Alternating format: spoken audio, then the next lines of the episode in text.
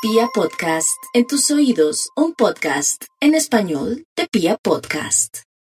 La gran prioridad de los Tauro, su familia, su casa, cuentan con un par de astros que avanzan por ese escenario como si todo se diera para que estuvieran allí atentos de los temas domésticos y no pueden evitar la presencia de imprevistos y de eventualidades precisamente relacionadas con sus seres queridos. En el amor, la persona que llega trasciende en el tiempo, el retorno, porque los tauros se inclinan para los retornos en el amor, el retorno de aquel amor anhelado y esperado eh, es de gran importancia, así que una época muy bella para resolver sus inquietudes, aclarar su norte y tomar decisiones que puedan trascender. Ojo con los embarazos, eso sí tienen que estar allí pendientes.